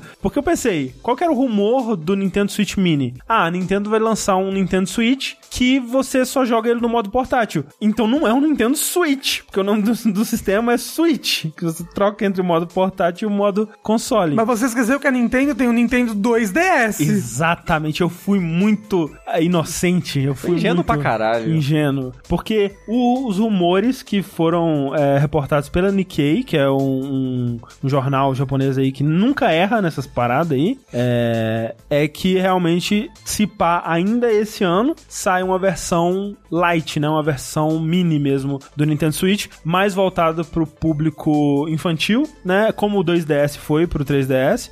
Então é um Nintendo Switch que ele tem menos peça pra quebrar, né? Ele vai ter. Então ele não, não tira os Joy-Con. Isso. Não, precisa. Não. Tem muito jogo que precisa tirar o Joy-Con. Mas é que nem o 2DS, tem alguns jogos que não vão funcionar. Não, o 2DS funciona todo, só não funciona em 3D. Não, eu tenho certeza que se eu for jogar Hotel Dusk no do 2DS eu não consigo, porque tem uma parte que tem que fechar o, o console pra funcionar. Mas tem um 2DS que fecha agora. Então, mas aí é outra coisa. Mas então, tem algum. É que nem o New 3DS. Tem alguns jogos que. que, não, que funcionam só nele. Tem- a Nintendo já faz, já A fez Nintendo isso. é meio louco. É. Então, ela vai lançar esse com menos peças, né? E provavelmente, né? Isso não foi confirmado ainda, mas provavelmente ele vai ter os Joy-Cons já acoplados, você não vai conseguir tirar o Joy-Con. Ele vai ser um consolinho, né? Vai ser um consolinho assim, né? No formato do, do Switch, só que Tipo Roland. provavelmente menorzinho, talvez com uma tela com maior densidade de, de pixels e tal, que você joga só no modo portátil. Basicamente é isso. Assim, existem rumores também de que, mesmo ele sendo esse console só no modo portátil, se você tiver um dock de outro Switch, você vai conseguir colocar ele no dock e jogar ele no modo é, TV. Mas aí você vai ter que ter um controle separado também, né? E aí, né, você poderia não usar. compraria. né? Exato. Ah, já tem? Então É. Mas a ideia é essa, é que ser um- uma coisa mais barata, que a criança pode mexer mais sem tanto perigo de quebrar, né? Porque é muito fácil se a pessoa não sabe o que tá fazendo, tirar os, os Joy-Cons ali. Gente, só a Nintendo pensa nas crianças. É. Eu quero saber é, se a Nintendo vai fazer um Switch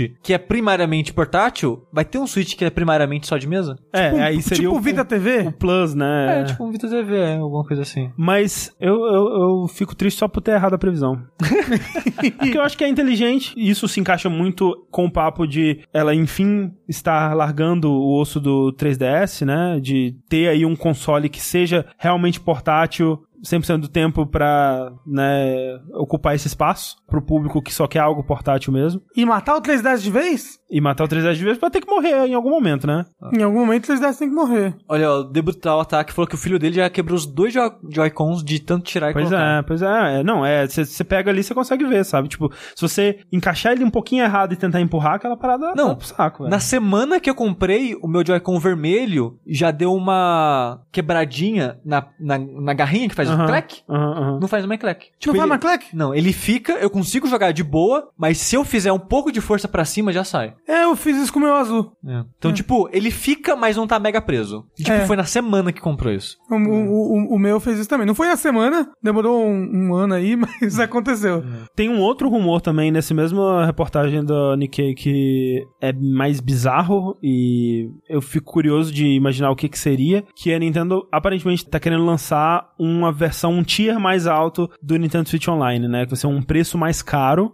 E vai ter jogo de Super Nintendo Velho, com o rumor do, do- da semana passada. Pelo amor de Deus, não, cara. Tipo, se eles foram cobrar mais caro pra ter jogo de Super Nintendo, velho, vai tomar no cu, cara. Mas pra que uma tier mais alta, não tem mais o que ter. Então, é isso que eu fico pensando. O que mais que falta ter? Jogo Super Nintendo, é isso? Não, não pode ser, velho. Só se forem todos os jogos Super Nintendo. Todos. Ou Ah. se for todos, eu pago. Não, se for todos, ah, talvez faça valer a pena, realmente. E de 64. É. Aí é uma tier mais alta ainda. Pior que eu, eu só consigo pensar que seja isso, porque não tem mais o que oferecer, né? Não, assim, Tipo, o que podia ve- oferecer é botar servidor no jogo, né? Porque, por exemplo, o Smash não tem servidor. É, O servidor. Smash é P2P. Jogo gratuito, né? Jogo de presente no mês e tal. Tipo, fazer uma coisa meio Game Pass, né? Ah, os jogos first party da Nintendo lançam de graça, sabe? Porra, jamais. Nintendo não faz. Não isso Mas o nunca. que, que é, é? É, o que que pode ser, sabe? Jo- jogo Super Nintendo. Eu falaria, ah, jogo de graça. A Nintendo, cara, a Nintendo vai dar jogo de Nintendinho. É. Essa porra. Vai dar um... Os de Nintendinho lá da Fecha Mão, dois É, por mês só. Porra, velho, imagina. Dito isso, esse mês lança.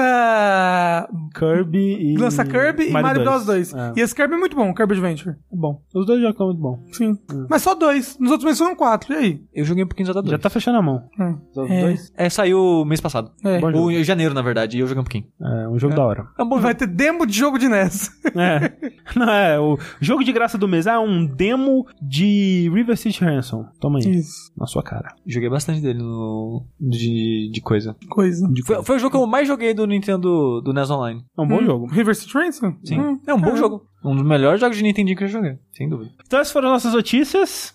Tudo isso foi o que aconteceu nas últimas quinzenas. Teve mais coisa que a gente não colocou aqui que a gente podia ter colocado. Por exemplo, surgiu um diagrama de patente do PS4, do próximo PlayStation, provavelmente, do Sim. PS5, assinado pelo Mark Cerny, Que foi um dos arquitetos do PS4 e Exato. possivelmente agora do PS5. que falava lá de jogos legacy, né? jogos de legado, meio que Dando a entender que é pra, pra emulação. retrocompatibilidade. Retrocompatibilidade, É, olha exato. só. Assista no YouTube. É isso aí. Seria muito legal ter tudo no PS5, porque ele tendo uma arquitetura próxima do 4, que provavelmente eles vão fazer, já meio que permite rodar o jogo ali. Uhum. E com a capacidade de um PS5, eu imagino que consiga molar já um, um PS3 pra baixo. Será sabe? que PS3? Não sei, viu? Eu acho que consegue. PS3 é complicado de emular. Não, mas não precisa morrer.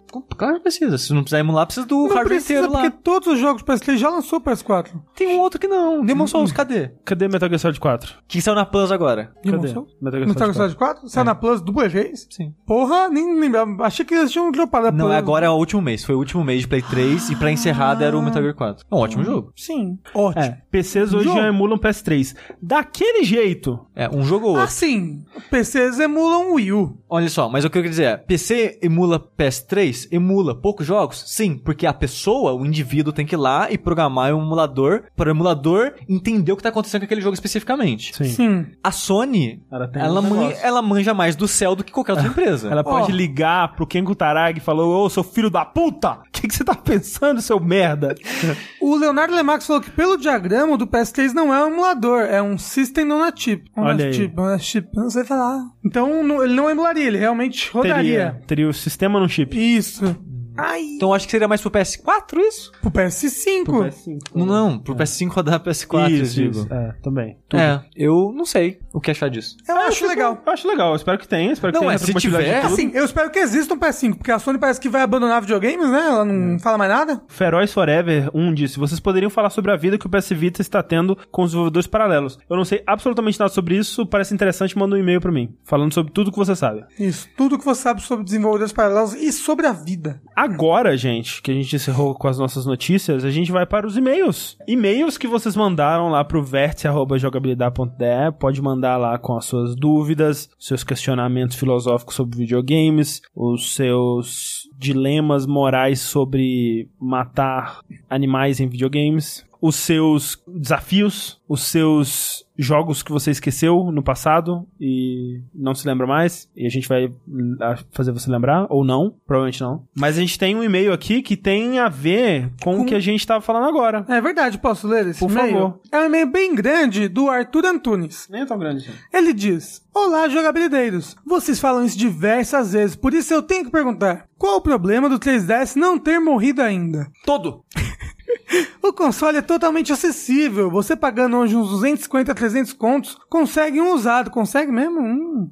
Enquanto o Switch é 1.500 reais. Olha, eu vi um 2DS o ano passado e tava uns 800 reais. Ah, porque o 2DS é novo. O 3DS você vai comprar usado, Não, tem que ser um 3DS usado. Mas, bem, se for do pequenininho, não vale a pena comprar, não, que é um lixo o primeiro que eles lançaram. O 3DS é menor, cabe realmente no bolso, enquanto o Switch não. Depende do seu bolso. E depende de que você mora, né? Em São Depende Paulo do você seu vai ficar Switch. andando com o Switch por aí. Com com o Switch, 3DS. né? Com 3DS, no caso. Eu ficava, nunca perdi. É, você anda- Não no bolso, na mochila, né? Ah, na mochila tudo bem, melhor. É, E cabia um Switch também. Por que a Nintendo teria que abandonar esse console? Pra mim, a melhor coisa que ele fez foi ter adiado a morte desse portátil no lugar de matar, sem só, sem dó, como fizeram com o Game Boy Advance. Essa torcida para o 3DS morrer pra mim não tem lógica e chega a ser um pouco estranho defender em um podcast que a mídia está indo para um lugar insustentável, enquanto torcem para ela continuar nesse ritmo, lançando um console cara atrás do outro. 3DS foi meu primeiro console que consegui comprar que não era defasado. E acredito que consoles de jogos baratos, principalmente para países de terceiro mundo, é um dos caminhos para a indústria escapar desse modelo que vai causar muitas demissões. Enfim, é só uma provocação amigável para gerar uma discussão. Não encarem como ofensa, já encarei, mentira. Ou algo do tipo e continue com um bom trabalho. remoendo. Atenciosamente, Arthur Antunes. Arthur Antunes. Podia, podia estar de baixo. O problema é que eu não tenho 3DS.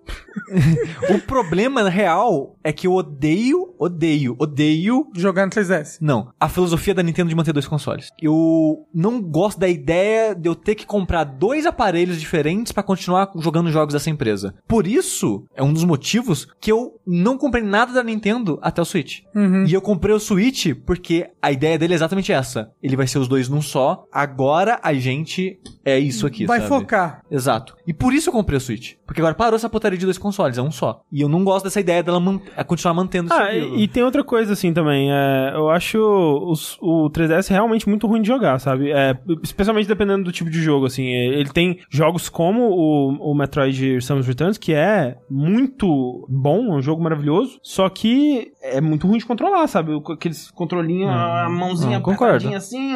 É. né? E, se lançasse pro Switch ia ser bom de controlar. Seria melhor, assim, seria melhor ainda se você contro- controlasse no controle do, né, o Pro Controller lá e tal. Porque o Switch te dá essa opção, né? Eu não Sim. posso jogar meu 3DS na televisão. É verdade. E eu não gosto de jogar jogo portátil normalmente. É. Por isso que eu quero que o 3DS morra pra Nintendo parar de lançar jogo pra ele lançar os jogos que ele lança pro Switch. Tipo, Mas aí que tá, É, é um dos motivos também que, tipo, Pokémon. Quando o Switch anunciou, eu não jogo Pokémon há muitos e muitos, muitos anos. O último que eu terminei foi o Firehead. Mas quando anunciaram o Switch, antes, na verdade, antes, né? Quando saiu os boatos, né? Que ele seria o com um portátil que você liga na TV e tal. Eu já fiquei feliz. Que eu falei, cara, caralho, Pokémon na TV e com gráficos bons, sabe? Deixando de ser esse gráfico mais limitado dos portáteis da Nintendo. E eu comecei a pensar em todos os jogos possíveis da, da Nintendo saindo pra minha TV. Lindo, maravilhoso, sabe? Uhum. Mas ainda não acontece com. Né? É, sim, e eles estão lançando bastante jogos que, por exemplo, eles estão relançando aí os remakes dos Marios RPGs, que alguns não, talvez não deem pra lançar no Switch, porque necessita de duas telas pra jogar, né? Tem muito jogo que necessita de duas telas pra jogar, né? A filosofia deles, aí talvez precisem não matar o 3DS ainda. É, eu, Ou então, porque, como você falou, né? O 3DS com o 2DS, com o 2DS XL, ele virou um console barato da Nintendo, né? Sim, sim. Não, ele é sem dúvida mais barato. É, eu- Talvez o novo Switch, o mini Switch, mate o 3DS, então. Tomara. Porque pra mim, assim, o, o, o principal é que eu não gosto de portátil pronto. Eu não gosto, de- eu não gosto de portátil ponto. Porque. Porque é uma experiência inferior. Você tá jogando uma parada com gráficos inferiores, com som pior, né? Tipo, é, eu acho muito mais agradável jogar um jogo numa tela grande, com som da hora, Controle confortável. controle confortável e tal, é a experiência melhor. É por isso que quando anunciaram o Uncharted pro Vita, por exemplo, eu fiquei puto, velho, porque você tá trazendo o que é bom do, do, do console, uma experiência de console, pra jogar num portátilzinho. Não quero isso, velho. Ah, tanto que vários jogos do, do, do Vita tinham esse, esse problema, né? Sim. Deles serem jogos de console num portátil. Mas dito isso, o 3DS tinha excelentes jogos de 3DS Sim, que funcionam sim. no 3DS por ele Não, ser portátil. Total, tem isso também. Só que agora a Nintendo tem a possibilidade de, de esquecer isso. Porque o 3DS é de 2011. É, tipo isso, uma coisa assim. O 3DS já tá muito velho já. Tipo, já tá na hora da Nintendo lançar um 4DS.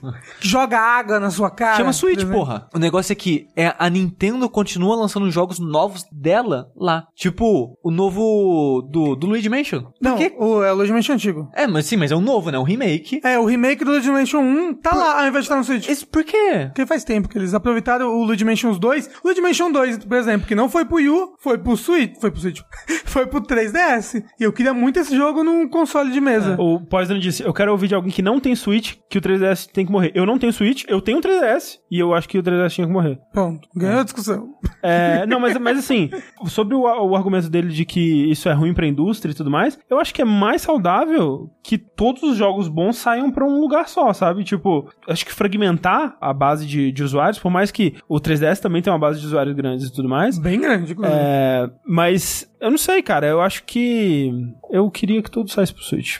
Também. E aí você devia comprar um Switch. E Se jogar Dragon Market for Death comigo. Se tudo sair pro Switch, o André vai querer um Switch. É verdade. Se sair o Samus Returns pro Switch. Se sair o, o WarioWare pro Switch. Porra. Se sair o Etrian Odyssey pro Switch. Ele nunca vai sair porque a parte legal dele é desenhar um mapinha. Se sair o Persona Q Labirinto 2. Ele legal dele também é desenhar um Porra. mapinha. Porra. Porra, se esse Persona Q estiver saindo pro Switch, eu estaria. Mas assim, a tela do Switch é de toque. Você Mas nunca. um botão pra é, a- trocar. é a tela de toque mais mal aproveitada da história dos consoles. Mas, Server inteiro você tem que jogar. pra, pra esse jogo Portátil. específico que eu tô dizendo no Eternal, vocês têm que desenhar o mapa enquanto joga. As duas telas é importante pra ele. Assim, dito isso, os dois consoles são muito bons. O 3DS é, vale muito a pena ainda. Sim, mas é porque ele tem uma biblioteca absurda, né? É. Nesses nove anos de console. Fiquei puto. O quê? Porque o 3DS do Rafa tá aqui em casa. É verdade. E pensei, do Bruno, na verdade. Vou comprar um jogo pro 3DS do Rafa e vou jogar. Porque eu queria muito jogar essa série. Eternal Odyssey, no caso. Porque eu, eu quero jogar um Dungeon Crawler e eu gosto de jogo que você desenha um mapinha. Sim. E ele se desenha um mapinha. Eu Aí- queria desenhar um mapinha. Tá caro. Usados, a porra tá 200 reais, gente. É, mas- ah, mas é barato, já. Não é, não. Não é. As coisas da Nintendo nunca ficam baratas Quem aqui quer no Brasil. 3DS vivo é pirataria. É, que- isso aí, ó. Um bando de. Agora a gente chegou no centro da questão. Hum, Quem, pirata. quer quem tá- no PC? Quem tá defendendo o 3DS aí é tudo pirata. Mas, Absurdo. mas olha só, vou dizer uma coisa aqui. Se o 3DS nunca tivesse existido e todos os jogos que saíram pra ele tivessem saído pra outras plataformas de console, o mundo seria um lugar melhor. não, o mundo seria um lugar diferente. Seria um lugar melhor. Melhor não. Melhor. Provavelmente, tipo, um mundo pior. Com certeza melhor. Pessoas não estariam co- conseguindo jogar com. Ah, não, verdade. Viu? Se o 3DS não tivesse saído, não tinha existido o Wii U, Viu? que foi horrível. O 3DS é a, a fonte de todos os males do mundo. Por isso que ele tem que morrer. Chegamos, enfim, à conclusão. Vamos para o próximo e-mail, então, que é do Bartolomeu Paulo. Eita, foi que eu achei que ia ser alguma. alguma tipo, em vez do tô masturbando. eu totalmente teria caído nessa porque eu não conferi o nome das pessoas, velho. Eu não li em voz alta. Você sempre tem que ler o nome das pessoas em voz alta. Mas Bartolomeu pra criança é um nome difícil, mas depois que tá velho é um bom nome, é Bartolomeu. Bart, vira Bart. No, nome Apelido. Bartolomeu é muito nome de velho. é. Mas é um, é um nome sonoro.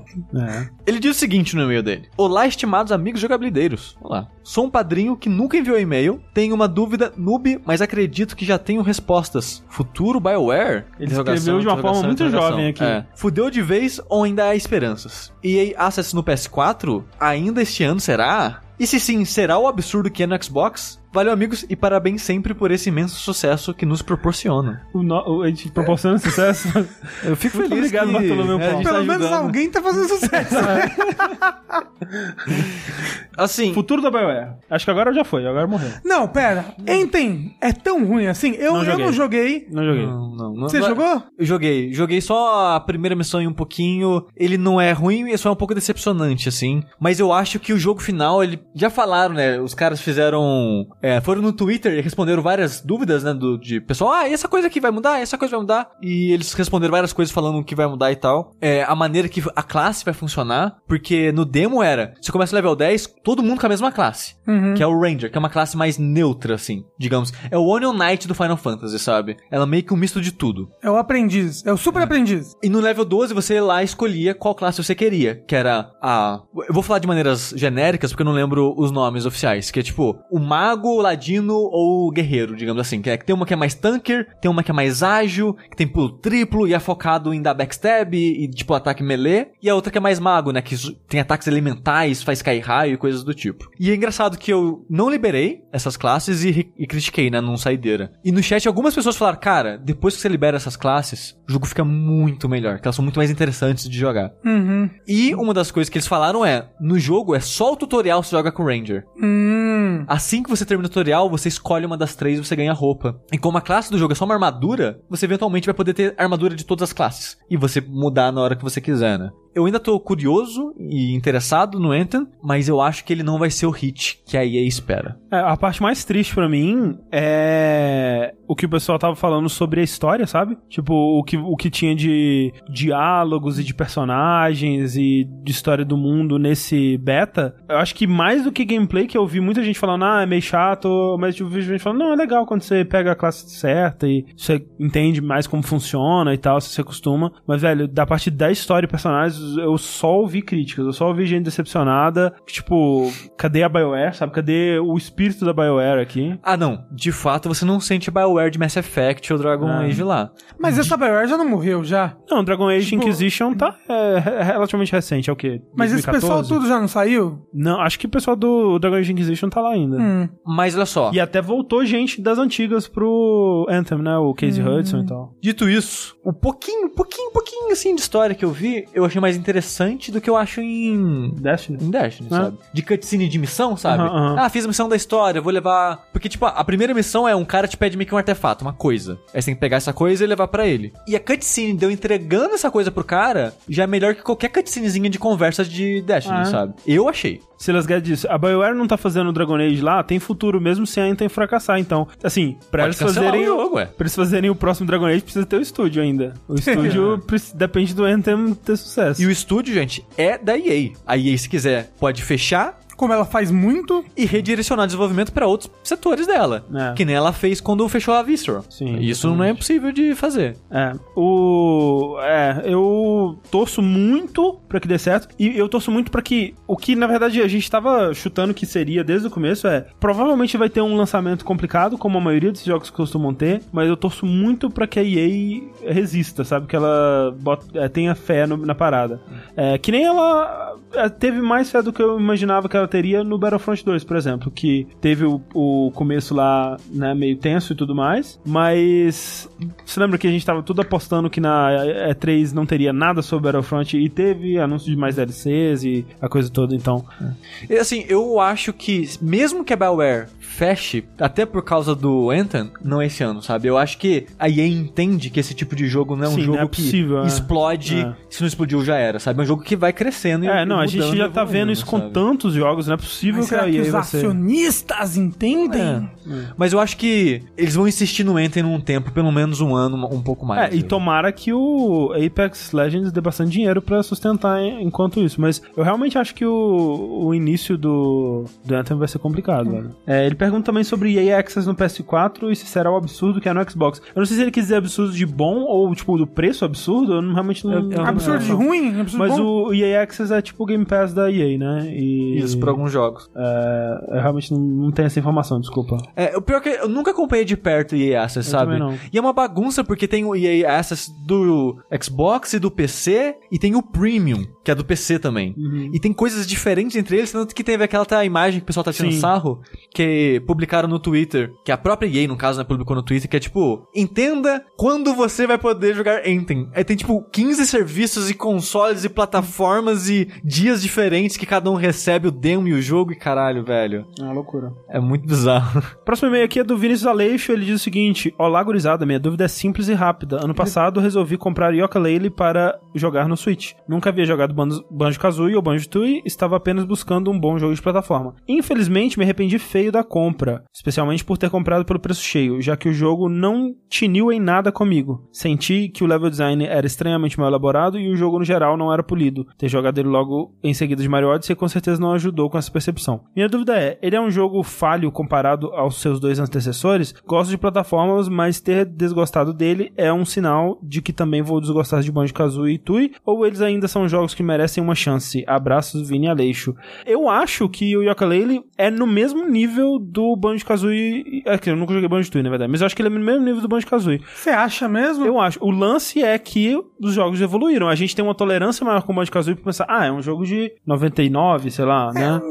Eu não sei, eu sinto que o Banjo Kazooie tem mais investimento da época, sabe? Que hoje em dia o, o, o, o Yooka-Laylee, ele foi um jogo de investimento médio. Não, mas assim, Aí, é o que- Banjo Kazooie na época foi um jogo de investimento Ah, sim. grande. Então ele tem fases mais diversas. Eu acho que realmente, assim, se o Banjo-Kazooie fosse lançado hoje em dia, com o investimento proporcional ao que ele tinha na época, ele seria um jogo muito mais da hora do que o Yooka-Laylee. Só que o lance é, o Yooka-Laylee, ele tá emulando o que um jogo desse tipo era naquela época, né? Ele é tipo um jogo daquela época com gráficos hum, modernos, assim, mais ou menos, né? Ah, isso não necessariamente é ruim. Não, e, e assim, eu gosto dos dois, só que o foda é que o Yooka-Laylee, você tem é, expectativas de jogos modernos pra ele, sabe? Quando você vai jogar pra ele, você fala, ok, esse é um jogo de, que saiu em 2017, eu acho, alguma coisa assim, eu vou julgar ele com os olhos de um jogo de 2017. O Banjo-Kazooie, você julga ele com, o jogo, com os olhos de um jogo de 90 e pouco, sabe? O Dio falou, pega Hatch in Time. O Hatch in Time, eu acho que... Pelo que eu já vi de Hat in Time, ele é melhor do que esses jogos da época do 64, entendeu?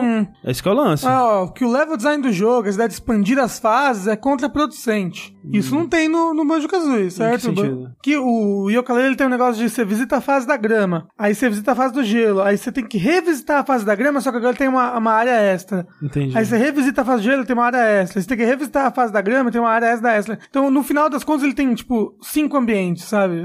Então É. tem pouco. Por isso que eu falei que o Banjo-Kazooie não, né? Ele tem as fases Ele é- bonitinhas, ele é- que ele é nem menor, Mario né? 64, sabe? É normal. O Eu Hard Time é muito bom, inclusive vocês deviam jogar. É, o que, eu, o que eu já vi dele parece muito bom. Ele me lembra Psychonauts.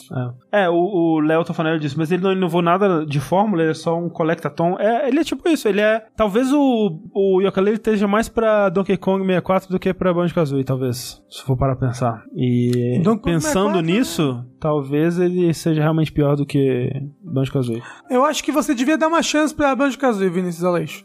Eu- não, não Banjo-Kazooie de montar carro, né? Que esse nem, nem considero. No Bolts? Eu só vejo tanta gente elogiando ele. É só Você o tá pessoal- louco, É só não. o pessoal do Giant Bomb que gosta É só? Aham. É, ninguém gosta desse jogo, não. Ele é, tipo, um dos jogos mais odiados de todos os tempos. Ok. Não, ele é legal. Próximo e-mail é do Anderson Rodrigo. Ele diz: Olá e boa noite, jogabilideiros. Olha, falando que a gente vai ler de noite, a gente podia estar em outra. Me chamo Anderson e sou da cidade de Taubaté. Tem a seguinte questão. Quando eu era um pré-adolescente, jogava muito um jogo na casa dos meus primos. Fui crescendo e perdendo contato com eles. E o mesmo foi com esse maravilhindo jogo que tem uma excelente trilha sonora, porém meio bizarra também. Vem aqui invocar a sabedoria jogabilística desse programa para me ajudar a descobrir o nome desse game. O que me lembra, além da trilha sonora marcante e bizarra, o jogo é totalmente feito em stop motion, com massinha de modelar. Os inimigos, em sua maioria, eram os tipos de macacos sem pele, com crânios expostos. E o gênero era um tipo de plataforma linear, basicão Assim, dos anos 99 e 2000. Eu acho que essa pessoa só escreveu pra aparecer aqui pra gente acertar muito fácil. É, porque ela, porque ela é- descreveu todos os detalhes do jogo que possibilitariam ela de encontrar o jogo muito fácil. Tipo, ah, são macacos com crânios expostos. Hum. Skull Monkeys? Será o nome do jogo? O, será que se ele botasse PS1 stop motion, ele não acharia? Tá muito fácil. Não, Vamos- se ele colocasse. vamos ver, vamos não, se ele colocasse é, PS1 Stop Motion Monkey, acabou, velho. É o PS1. único resultado. Não tem condição. Top motion. Hum, Primeiro resultado, tenho certeza, velho. Skull Monkeys. É o primeiro resultado. É o primeiro resultado. Primeiro vídeo que aparece aqui é Skull Monkeys. Mas não tira o sarro do menino. É Não, absurdo. peraí. Ele disse, momento, ele tá, ele "Agradeço tá, desde já." ele- ele tá no chat agora. É o, é o seu momento de ser sincero conosco. Você sabia qual era o jogo, não sabia, Taubaté? Pera, o nome dele é Taubaté? É o Taubaté SB? Poxa! É, vamos lá. Eu quero, eu quero um momento de revelação aqui agora. Talvez sim! Aí, olha que, Ai, que absurdo. que absurdo! Que absurdo. Tomamos um golpe de Taubaté aqui. Mas o negócio é, Skull Monkeys é bom pra caralho. É mesmo. um bom jogo. Podia o quê? Lançar pro Switch? Melhor música de sala bônus. Sim. Ponto final. Tomo alto susto ouvindo essa música. assim. Muito obrigado a todo mundo que mandou e-mails. Continue lotando a nossa caixa de entrada lá no vértice.jogabilidade.de. A gente volta semana que vem ao vivo aqui, porque agora os dois vértices são ao vivo. E pra você acompanhar, você pode acessar lá o twitch.tv barra jogabilidade. Mas por enquanto, eu sou o André Campos Eu sou o Dortg. Eu sou o Rafael Kina. e até a próxima. Tchau, tchau.